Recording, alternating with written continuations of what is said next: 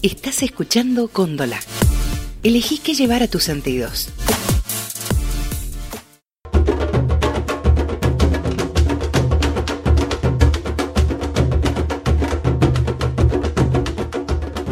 El trabajo asalariado ha dejado de ser la relación social predominante del sistema capitalista. Al menos dos generaciones de argentinos y argentinas no conocemos la vida de la empresa, la fábrica, el taller, nunca gozamos de un sueldo digno, vacaciones, aguinaldo, obra social ni un sindicato que nos proteja de los abusos. Nos tuvimos que inventar nuestro trabajo, revolver la basura para juntar plástico, papel y cartón, recuperar una empresa quebrada, vender baratijas en los colectivos, tirar la manta en la calle para vender artesanías, cultivar la tierra, sostener un emprendimiento familiar, cocinar en los comedores. Tuvimos que convertirnos en los protagonistas de la economía popular, comunitaria, solidaria, fraterna y socialmente integradora. Bienvenidos a Los Nadies, un podcast de la Juventud de UTEP, Unión de Trabajadores y Trabajadoras de la Economía Popular.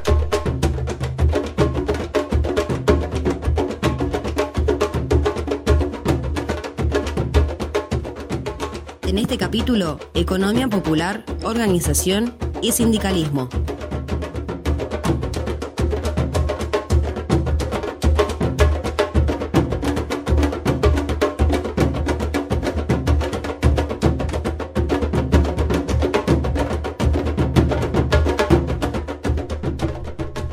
Bienvenidas, bienvenidos a un podcast más de Los Nadies. Mi nombre es Jonathan Gaciro y estoy con la compañera Tatiana Endeli. ¿Cómo andás, Tati? ¿Cómo andás, Johnny? Gracias. Gracias por escuchar Los Nadies, el podcast de la Juventud UTEP. Y bueno, cerrando semana. Cerrando semana, sí. Depende que, de cuándo lo escuchen también, ¿no? Exacto, tal, porque si lo escuchan el día lunes, Bueno, pero están ahí estamos arrancando. cerrando semana. Nosotros acá estamos cerrando. ¿Cómo, cómo ha llevado esta, Y viene- estos podcasts anteriores? Viene bien, viene bien, viene muy lindo. Estoy más relajando y conectra- conectando con los invitados y con todo lo que se viene para lo que van a escuchar luego. Genial, buenísimo. Justamente hablábamos de invitados, ya tenemos un invitado acá en los estudios. Estamos con Walter Aviague, está bien pronunciado me parece. Él es delegado provincial del Sindicato de Ladrilleros. Bienvenido, Walter, gracias. Muchas gracias, Tatiana. Muchas gracias. Eh, bueno, vamos a adentrarnos directamente. Contanos un poco sobre el proceso de organización gremial que está teniendo Ladrilleros, cómo lo vienen llevando. Sí, cómo no. En principio yo no sé qué cosa sea un podcast. Bueno, tenés que Ah, empezar a No, no, no escuchar no el primer programa. No sé qué es lo que es. Sí, lo, no, no, lo escucho, pero no sé qué es podcast. ¿Por qué, el, por, por qué la denominación? Pero bueno, es una experiencia nueva. Después vamos a hacer un La- la podcast donde le vamos a explicar qué es lo que es Por un favor, podcast. por favor. De una. Eh, mira, la experiencia gremial de ladrilleros es interesantísima. Sí. ¿sí? porque sale de lo tradicional del movimiento obrero. Eh, ¿En qué sentido? Estamos acostumbrados a los gremios, que cuál es su funcionalidad. Surgen, digamos, a- institucionalmente en Argentina a mediados de- del siglo XX, siglo XX, sí, siglo Sí. del mío, eh, como una respuesta organizativa de los trabajadores y las trabajadoras frente a qué? Al capitalismo industrialista. Bien. ¿sí? Es decir, los gremios por un lado y la patronal por el otro. Bien, el gremio de ladrilleros, el enorme porcentaje, estamos hablando de un 82% de los trabajadores y las trabajadoras son de la economía popular, es decir, no hay un patrón, no hay una patronal ¿sí? Con, con quien sentarse a discutir, son de economía popular. Y a partir de la conducción del secretario general del gremio a nivel nacional, que es Luis Cáceres, toma la decisión de cambiar el estatuto de ladrilleros para poder representar a los trabajadores y las trabajadoras sin recibo de sueldo. Bien. Eso es lo revolucionario. Y poder llegar al 100% de quienes realizan la actividad.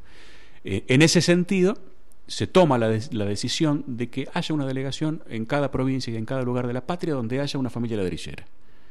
En ese contexto, nos plantean a nosotros la posibilidad de organizar el sindicato de ladrilleros en San Luis hace tres años. Antes no había sindicato de ladrilleros en. San Luis. Nada, absolutamente nada. Acá en Y- San Luis más o menos cuántas Sí. familias, cuántas personas 80. trabajan. 80. 80. Bien. Sí, 80, Hoy están- 80 familias. 80 familias. Hoy 80 están todas familias. nucleadas en el Tenés, sindicato. eh, ¿O es un están- proceso que están están... todas representadas en el sindicato y los conocemos a todos y a todas. Bien. ¿sí? Lo cual no quiere decir que estén todos afiliados. No, por supuesto. Claro. por ¿verdad? supuesto. De todos modos, tenemos un porcentaje de afiliación del 20%, que es enorme, pero bueno, sobre 80 son pocos. Claro, sí, sí. Pero bueno, es un, es un buen porcentaje de participación, sobre todo tomando en cuenta esto, ¿no? La- el poco tiempo con el que hemos construido el, el sindicato. Y estamos muy conformes, es un, es un proceso básicamente de generar organización, compromiso, identidad y pertenencia. Bien. Aparte, tengamos en cuenta lo, lo- lo siguiente, los trabajadores del gremio de ladrilleros en San Luis, el 100% son trabajadores migrantes, son trabajadores bolivianos, y eso Sí. genera una dificultad mayor. ¿Por qué? Porque el trabajador migrante suele someterse a regímenes de trabajo que el trabajador o la trabajadora Claro. autóctona no lo hace. ¿sí? Porque no estás en tu país. Muchas veces las condiciones de legalidad tampoco son las óptimas. Es la famosa frase, tengo que agachar la cabeza y trabajar. El argentino, eh, no sé, arquitecto lavando platos en un restaurante de Australia, se Claro. me ocurre a mí. Bueno, es eso, es eso básicamente. Entonces, aproximarse con una estructura gremial eh, que los compañeros acepten la representación de una persona que no es del rubro Claro. y que no es elegido por ellos, que esa es otra dificultad, pero también es otro compromiso y otra, otro desafío que lo hemos llevado adelante, eh, es, un trabajo realmente muy delicado, de mucho, de mucho trabajo, pero enormemente satisfactorio, enormemente satisfactorio. Eh, los compañeros hace 25 años, por ejemplo, que están cortando ladrillos en San Luis, en las Claro. mismas condiciones, jamás han tenido ninguna presencia de ninguno de los poderes del Estado, de nada que se parezca a, a nada que tenga que ver con la institucionalidad, y de repente están sentados en la legislatura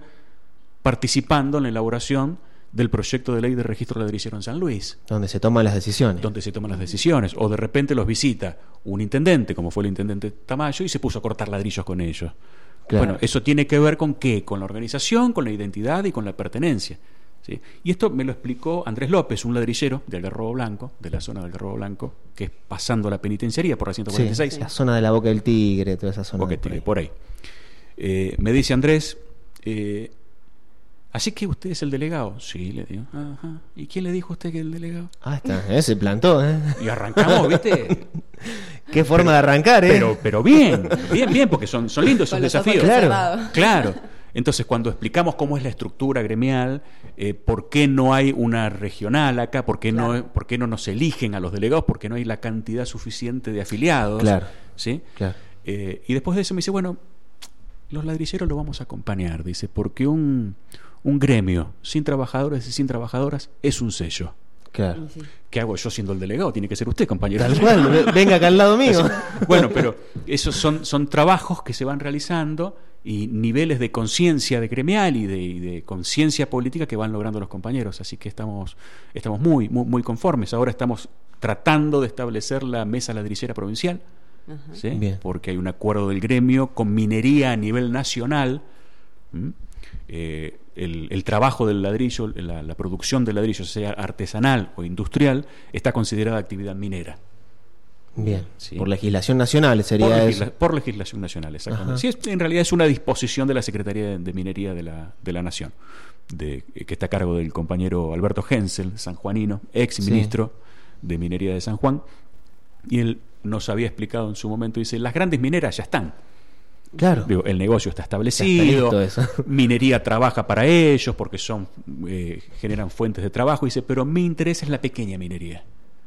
¿Y los ladrilleros qué hacen? Sacan tierra del suelo y con eso hacen otra cosa. Es minería. Bueno, entonces este, va a haber una, una línea de créditos, no, no, no créditos, son subsidios de- Sí. para, para que, para que tengan acceso a otra tecnología los compañeros y las compañeras.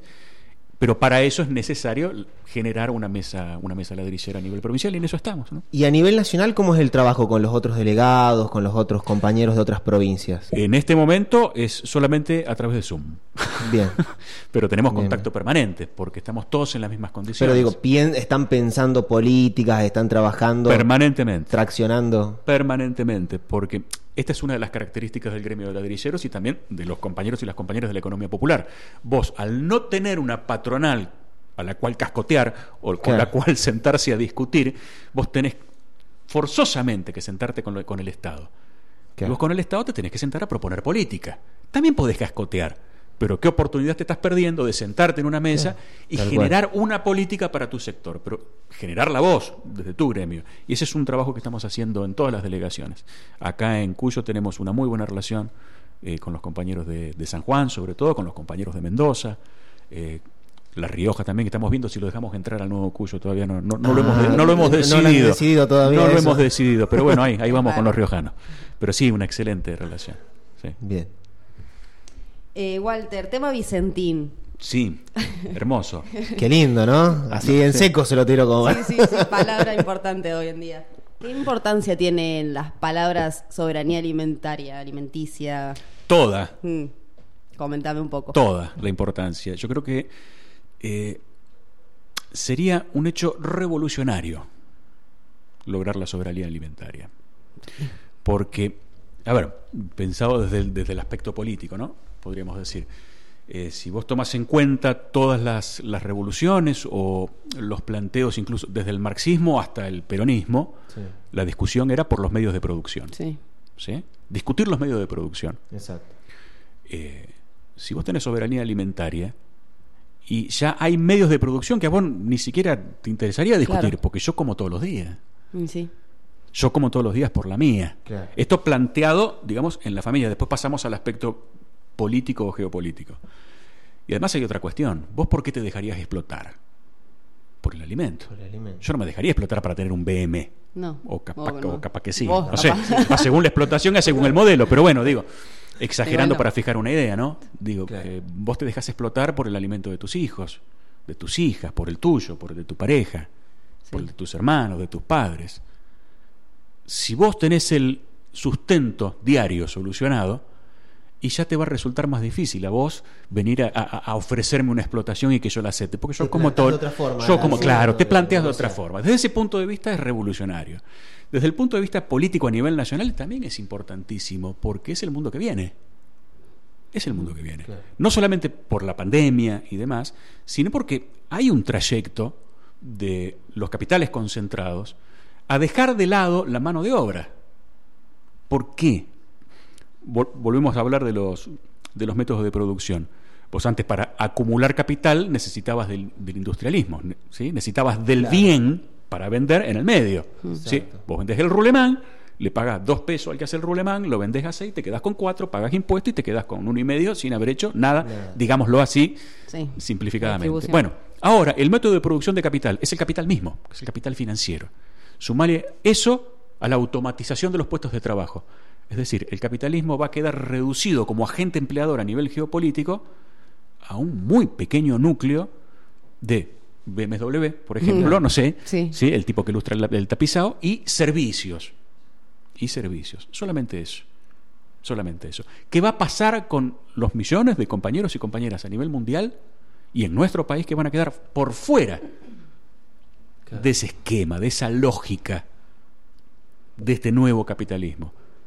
Bueno, la soberanía alimentaria me parece que también, también tiene que ver con eso y ahí metemos la parte productiva, porque no solamente plantar la cebolla y los tomates en mi casa para comer yo para que vos no me explotes, sino para producir, para generar riqueza, para generar acumulación de bienes Sí. que es una de las grandes diferencias, si bien es un sigue siendo un mercado y si bien Claro. sigue siendo monetario, es la enorme diferencia entre la producción industrialista y la producción artesanal o la producción de la economía popular, casi que podríamos decir que es la diferencia más, más notable. Eh, y respecto del, del- del revuelo político que se ha armado con Vicentín, y sí es lógico que ocurriera, por supuesto. Por supuesto, siempre que el, que el peronismo discutió la renta, ahí se armaron, los, ahí se armaron los líos. Ahí se armaron los líos, pero siempre, recuerden la 125, es el caso más, Claro, sí. ¿no es cierto? Es el más cercano que tenemos. Este, venía todo bien, fantástico, este, éramos íntimos amigos de Clarín, hasta que dijimos, epa, ¿qué pasó? ¿Qué pasó? Che, me parece que vos te la estás llevando y necesitamos para esto. Ahí ponemos el grito en el cielo y todos somos Clarín, todos somos Vicentín, todos somos alguna otra cuestión, ¿no es cierto? Nosotros que cultivamos albahaca en la maceta de- defendiendo determinadas Sí. cuestiones. Eh, era lógico que, se, que pasara esto. ¿Y, y cómo ves por ahí, hablaste de Clarín, Mm. hablaste de, de esto, cómo ves por ahí el- en general, digo, los medios, cómo lo están tratando y cómo lo está percibiendo la gente en la calle? Porque Eh, por ahí nosotros... ¿El tema Vicentín Claro, específicamente? digo, nosotros Mm. tenemos la posibilidad de, deci- de decidir, Sí. bueno, nos informamos con este medio, nos informamos... Por ahí el general de la gente dice, pongo la tele, me informo y después... Sabemos, salimos a reproducir Sí. ese discurso. ¿Vos más o menos cómo lo, lo ves que está la gente con el tema Vicentín?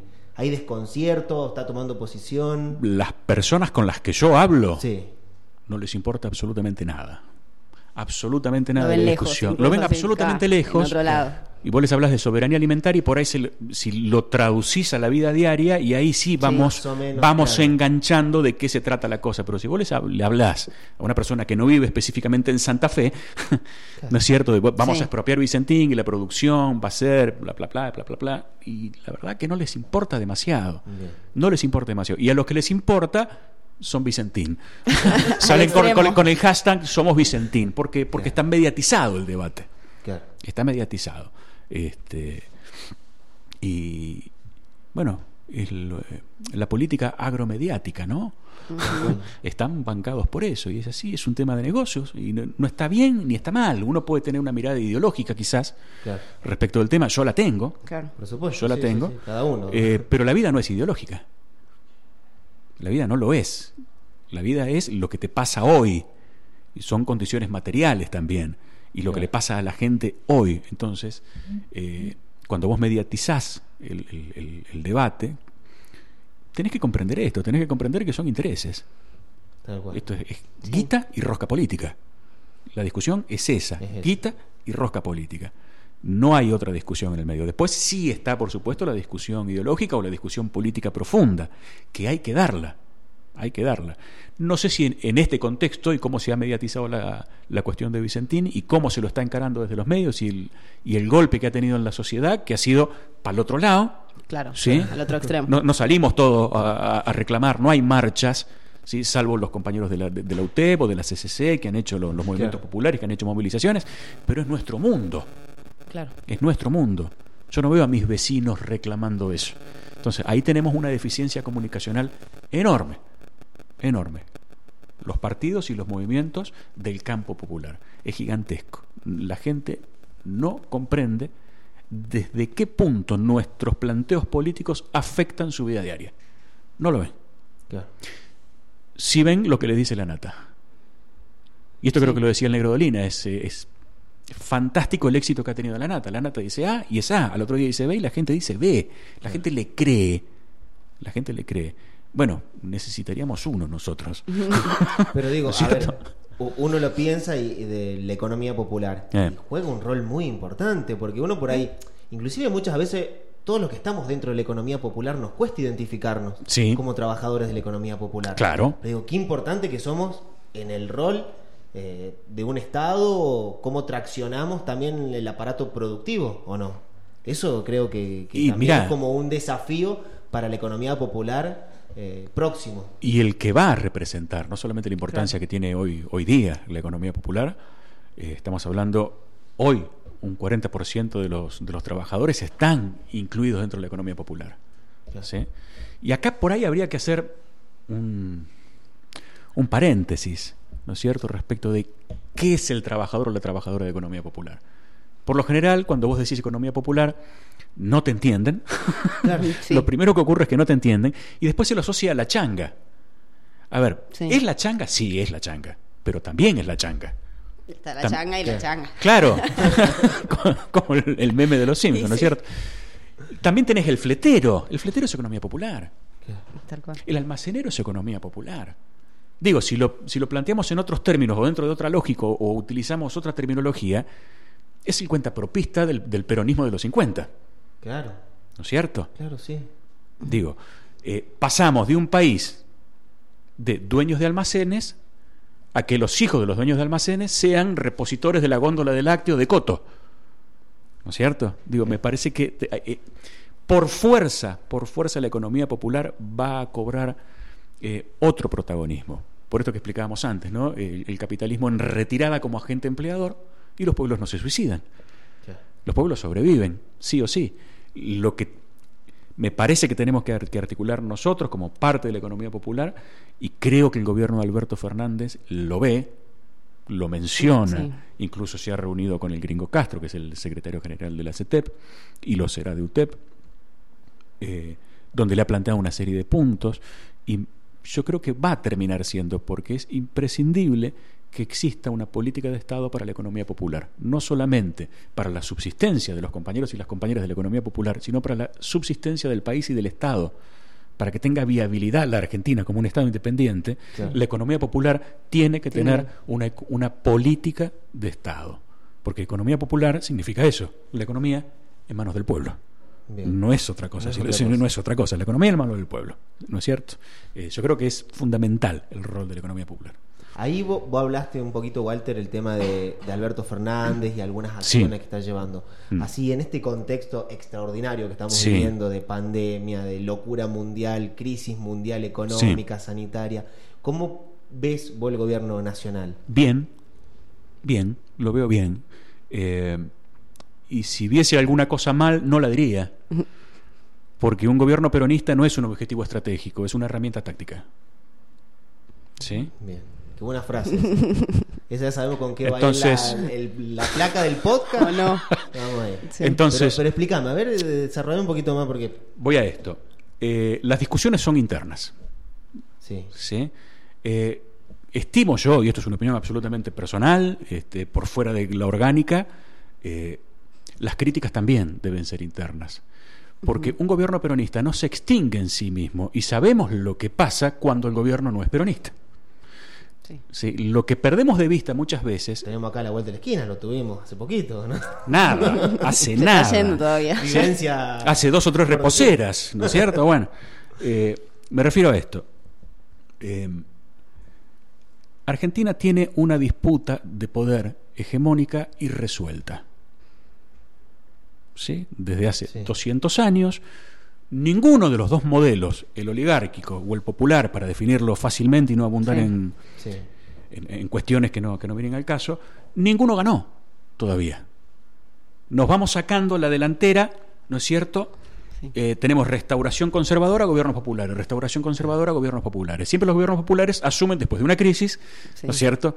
¿Sí? Generan bienestar, ¿sí? la gente escucha la nata, vota otra cosa, bueno, y así vamos. hay Pero digo, circular. hay cíclico. sí, Exactamente. sí, sí. Pero eso cíclico que nos pasa es Sí. porque no está resuelta la discusión de poder. No hay un proyecto hegemónico triunfante en Argentina, como sí lo puede haber en Brasil.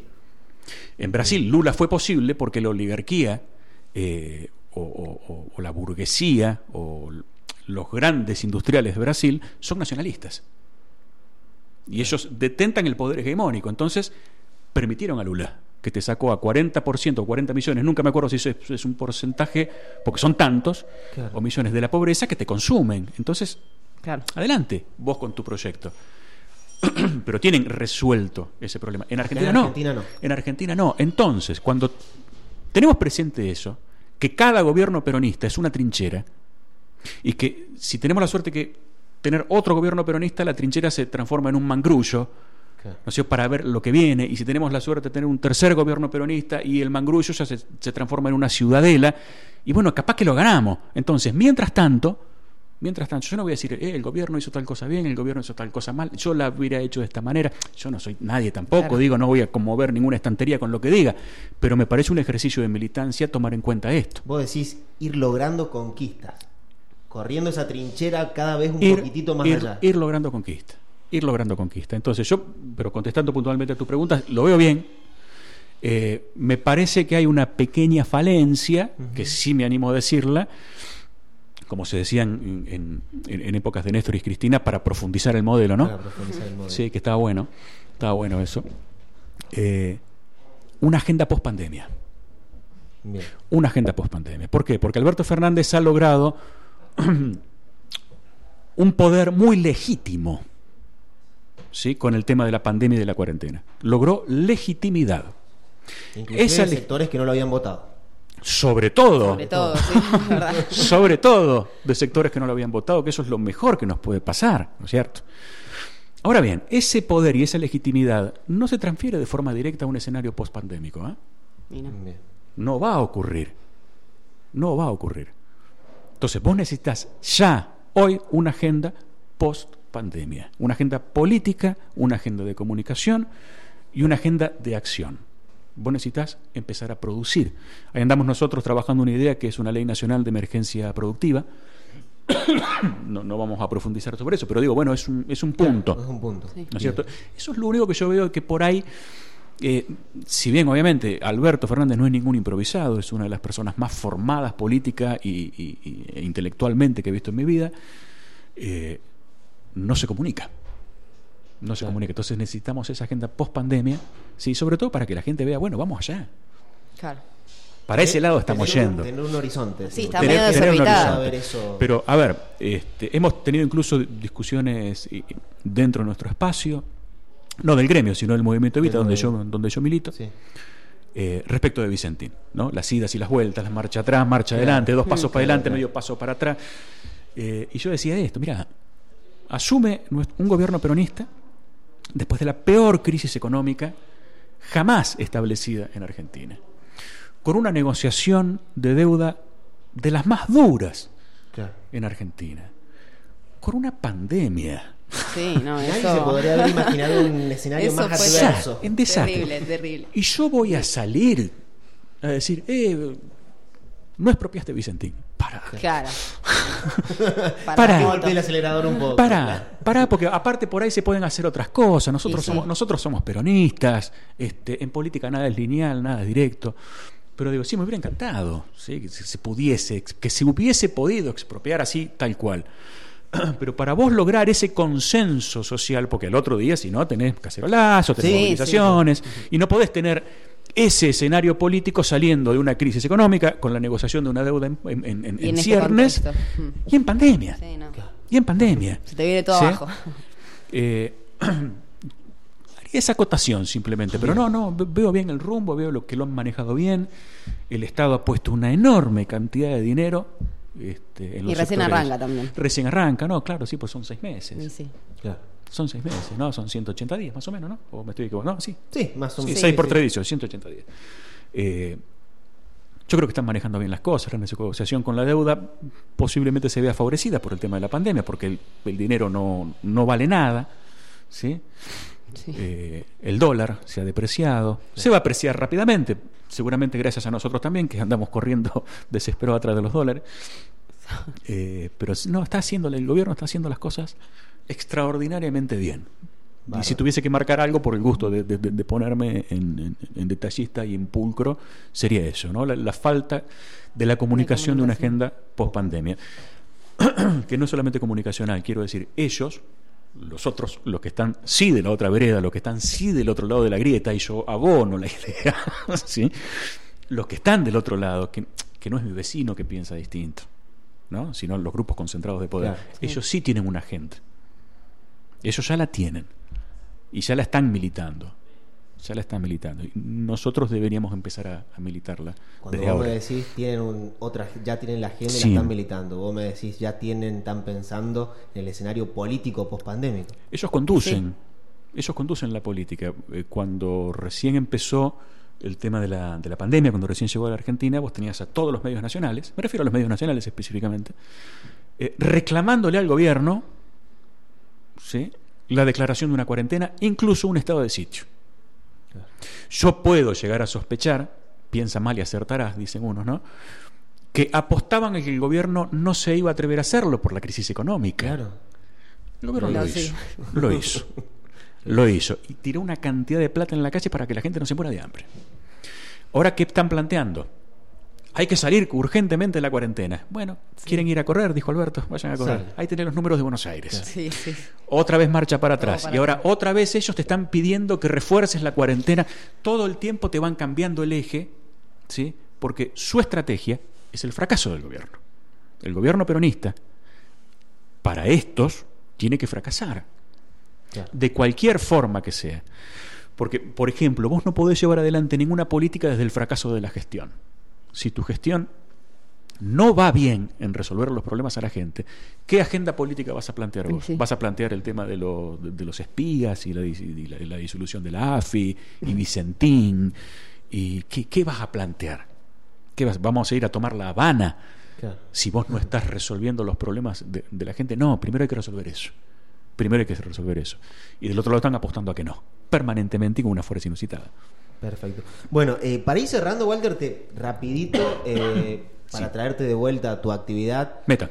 ¿qué es lo que tenemos eh, próximo ahora con el sindicato? Con ladrilleros. Acá en San Luis. Acá con, con ladrilleros. Hace dos semanas tomó Estado Legislativo la Ley Provincial de Registro, Regulación y Promoción de la Actividad ladrillera, del ladrillo puntano, del ladrillo Bien. artesanal.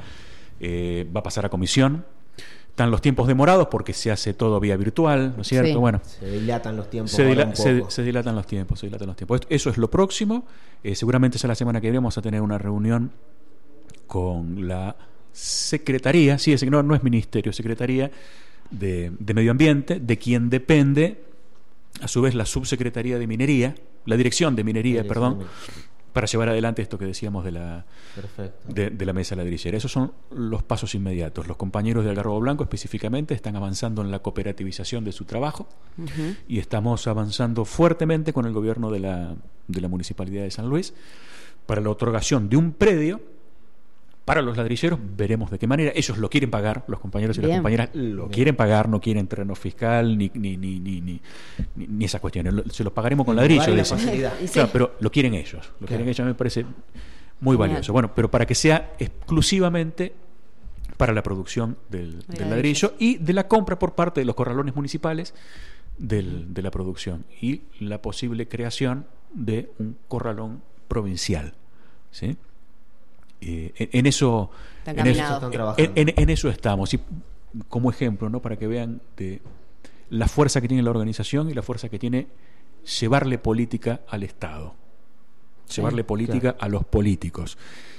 La ley de registro de ladrilleros la presentó Gastón Isa, Sí. Sí, ¿sí? un diputado opositor. sí. ¿sí? El mismo día que estábamos reunidos trabajando el proyecto de ley con Gastón Isa a la mañana, a la tarde, Sergio Tamayo fue a los hornos a cortar ladrillo. Digo, eso genera Sí. el compromiso de los compañeros y las compañeras, la organización de los compañeros y las compañeras, eh, esto, ¿no? Poder llevar desde tu sector política, llevar política y convidar política. Sí, eso es muy importante. Clarísimo, Walter. Bueno, Gracias. agradecerte muchísimo No, a la, la ustedes, predisposición compañeros. que has tenido de acercarte acá hasta los estudios de Góndola. Por favor. Y seguramente en algún momento te vamos a estar molestando porque nos encanta Seguro. charlar. Sabe mucho, tiene mucho para contar. Nos Así quedamos que cortos acá. Nos quedamos cortos. Muchas gracias. Gracias, Walter. Gracias a ustedes. Walter Aviague, delegado provincial del Sindicato de Ladrilleros.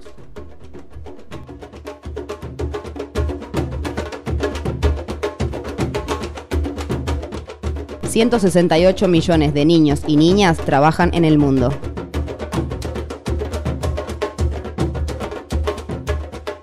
Bueno, nos metemos en la parte musical del podcast que me gusta, me gusta y hoy me parece que viene movidito, pero que Tati nos cuente qué es lo que tiene preparado y de quién vamos a hablar hoy. Hoy vamos a hablar de Hernán Coronel, que es líder, compositor y vocalista de Mala Fama. Para él, la cumbia villera vino a ponerle voz a los que estaban oprimidos y acompañó a la gente en la crisis del 2001. Nos despedimos escuchando La marca de la gorra.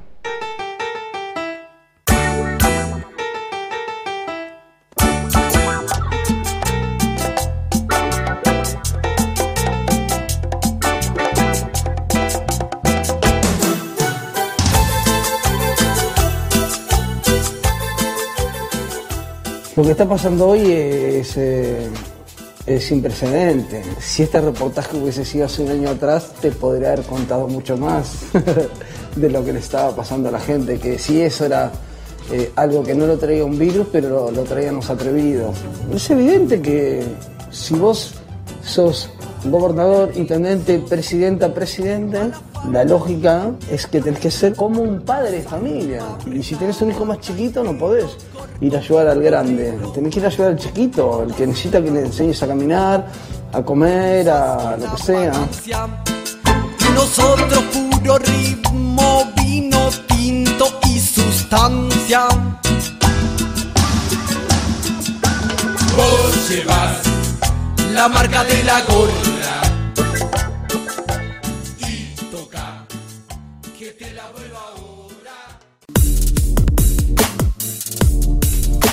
Estás escuchando Cóndola. Elegí qué llevar a tus sentidos.